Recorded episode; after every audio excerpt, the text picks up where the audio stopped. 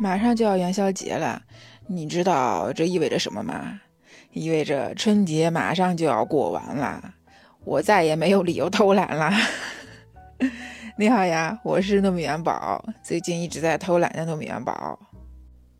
哎呀，今年回家过年真的太开心啦！我爸真的是杀鸡宰羊，真的是买了一只羊，我天哪，天天就是吃吃吃，然后喝喝喝，然后就是躺着。呃，我朋友他们都看电影了，但是我没去，因为我在家可忙可忙了，真的。然后我回来之后呢，我同事跟我说让我去看《狂飙》，我说《狂飙》好像听说过，好看吗？他说你看了就知道。然后我就开始去看，一晚上追了二十集，真的完全停不下来。我昨天刷到一个视频。呃，一个网友他去网吧，就发现很多人都在网吧里边追《狂飙》，然后他就说：“为什么大家都来网吧来追《狂飙》？难道家里的等离子电视它不香吗？”呃，我不知道你有没有看过这个电视剧，有看过电视剧的人应该知道，等离子电视是这个电视剧里边的一个梗。我今天还看见说，因为这个电视剧就导致《孙子兵法》这本书卖脱销了。那《孙子兵法》这本书又是个什么梗呢？我跟你简单的说一下哈。这个电视剧里边有两个主要的人物，一个叫安心，一个叫高启强。安心呢，他是张译饰演的，是一个警察刑警。那高启强呢，他原来是一个卖鱼的，但是他老是被欺负。第一集呢，他就是因为跟市场的管理员唐小龙跟唐小虎打架，然后就被抓进了派出所。那审他的正好是这个安心警官，安心警官当时也是一个呃比较年轻的警察，所以他这个正义感是非常非常强的，因为他觉得高启强是被欺负的啊，怎么怎么样的，就很同情他，然后呢就跟他说你要多看书，就推荐他去看《孙子兵法》，然后高启强呢还真的就去看书了，他就把安心推荐给他的几本书全看了，尤其是这本《孙子兵法》。之后呢，高启强就变成了一个叱咤风云的黑帮老大，当然也不是黑帮老大，他是做正经生意的哈，但是是有黑帮背景吧，应该算是，因为他到了后期，形象挺正面的，是一个很正面的企业家的形象，所以他的产业至少明面上都是洗白的。我觉得这个高启强哈，他之所以能在一年之内从一个卖鱼的变成一个响当当的企业家。一方面呢，就是他本身就是这样的一个人吧。我觉得，你看他有勇有谋，又内敛，而且他脑子特别清楚，能屈能伸。我觉得这个东西是与生俱来的。另外一个方面就是他读书啊，读这个《孙子兵法》，丰富自己的阅历，丰富自己的知识面，所以他就遇事的时候会脑子更清楚。在电视剧里边有一个场景，我一直都记着，就是高启强他已经成了这个白金汉的老板。白金汉他是一个属于夜总会吧，他成了这个夜总会的老板之后呢，别人都在喝酒，就他手下那帮小弟都在喝酒啊、唱歌呀什么的，他就一个人躲在那儿喝着茶，然后还在那儿看那本《孙子兵法》。那这样的一个人那，他不成功就很难，对不对？那其实说起《孙子兵法》这本书，我相信你也知道，因为我们上学的时候都学过嘛，对吧？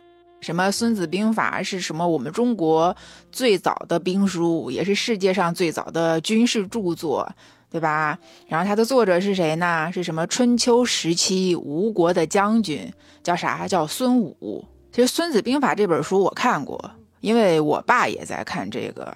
说实话啊，这本书我看不进去。我也看不太懂，因为这本书它其实就六千多个字，好像很简单的一本书。但是我觉得，如果真的是要理解了，并且能运用起来，很难。像什么三十六计呀，什么瞒天过海呀，呃，抛砖引玉呀，这种围魏救赵，虽然都是这种很简单、很简单的成语，但是。我觉得，如果说有谁能把这本书啃得透透的，那你不想成功都难。所以我就特意去网上查了这本书。那关于这本书的内容呢，网上有一个简短的总结，说这本书它主要有三方面的内容。一个内容是时局，就是判断认清楚你现在的局势；第二部分是做局；做局它就是你怎么部署，怎么来合理整合利用自己手上的资源。第三部分是对局，就是你要战略展开，然后走一步看十步。就我们都知道啊，《孙子兵法》它主要有三十六计，对吧？最熟悉的就是三十六计，走为上计。那说正经的哈，就有网友把这个三十六计分成了六大块儿，就是胜战计、敌战计、攻战计、混战计、并战计、败战计。真的啊，春秋战国时期就能写出这样的兵书，真的老祖宗的智慧真的是太牛了。就有一个知名的学者说哈，《孙子兵法》。它其实最牛的不是这些什么三十六计呀，这种最牛的是它有一个特别强悍完整的价值观体系。孙子兵法它的核心思想就是构建一个正确的价值观，然后后人就是很惊异的发现这本书你在任何时候这个价值观你发现都能套得上，所以这也就是为什么好像很多做生意的人对吧，大老板都很喜欢看孙子兵法，都很喜欢研究这个。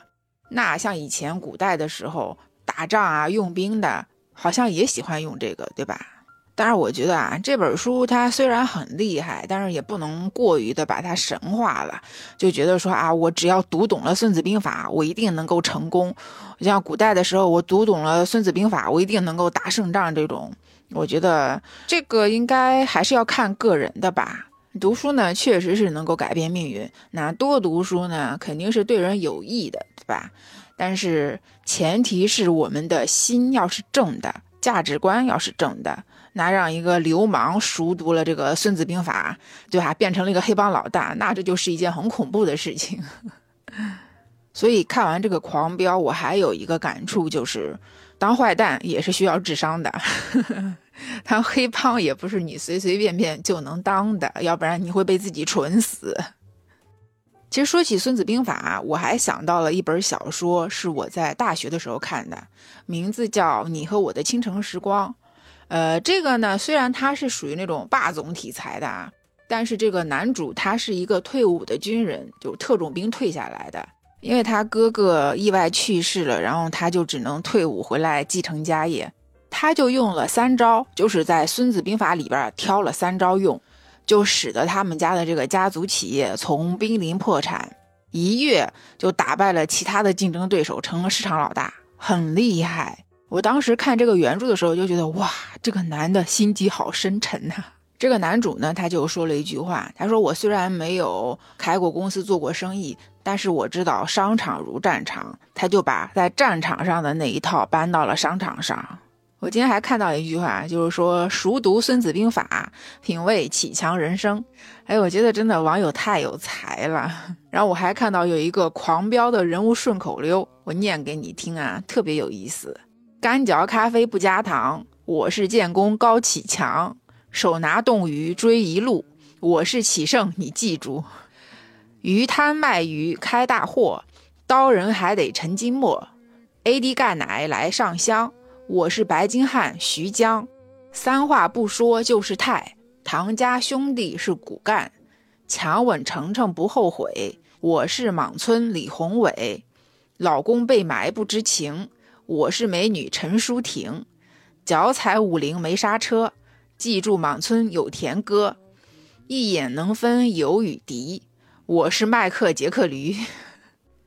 这个顺口溜也特别有意思，就电视剧里边这个有意思的人物就很有记忆点，全都点出来了。就比如这个高启强，他一紧张就是喜欢干嚼咖啡。然后他的弟弟高启盛有一个特别经典的，就是他在打这个李宏伟的时候，是拿了一条冻鱼作为武器。我看完这部剧之后啊，我就把它安利给了我的朋友。真的就跟呃《孙子兵法》这本书一样，很简短的六千字。这个电视剧它的每一个人物形象都是很立体的，而且整个电视剧里边就感觉没有一个多余的镜头，没有一句多余的废话。尤其是高叶演的陈淑婷，就是大嫂，这个气场也是绝绝子。张颂文演的这个黑帮老大，他每一个时期他的人物形象、他的特点、他的心理特征。嗯，很到位，我觉得。所以网友不是说嘛，你们要赶快去调查一下张颂文呐，他哪里是演的像黑帮啊，他就是黑帮啊。我觉得这也是对演员的一种肯定吧。好啦，那最后还是要祝你元宵节快乐。新的一年又这么开始了，对吧？时间飞快，二零二二年一眨眼就过去了。那二零二三年呢，也已经过了一个月了，所以要好好工作，好好搬砖，好好录节目。那么你也要好好支持我，好不好？那我们今天呢就是这样喽。这里是糯米范儿，我们就下次见，拜拜。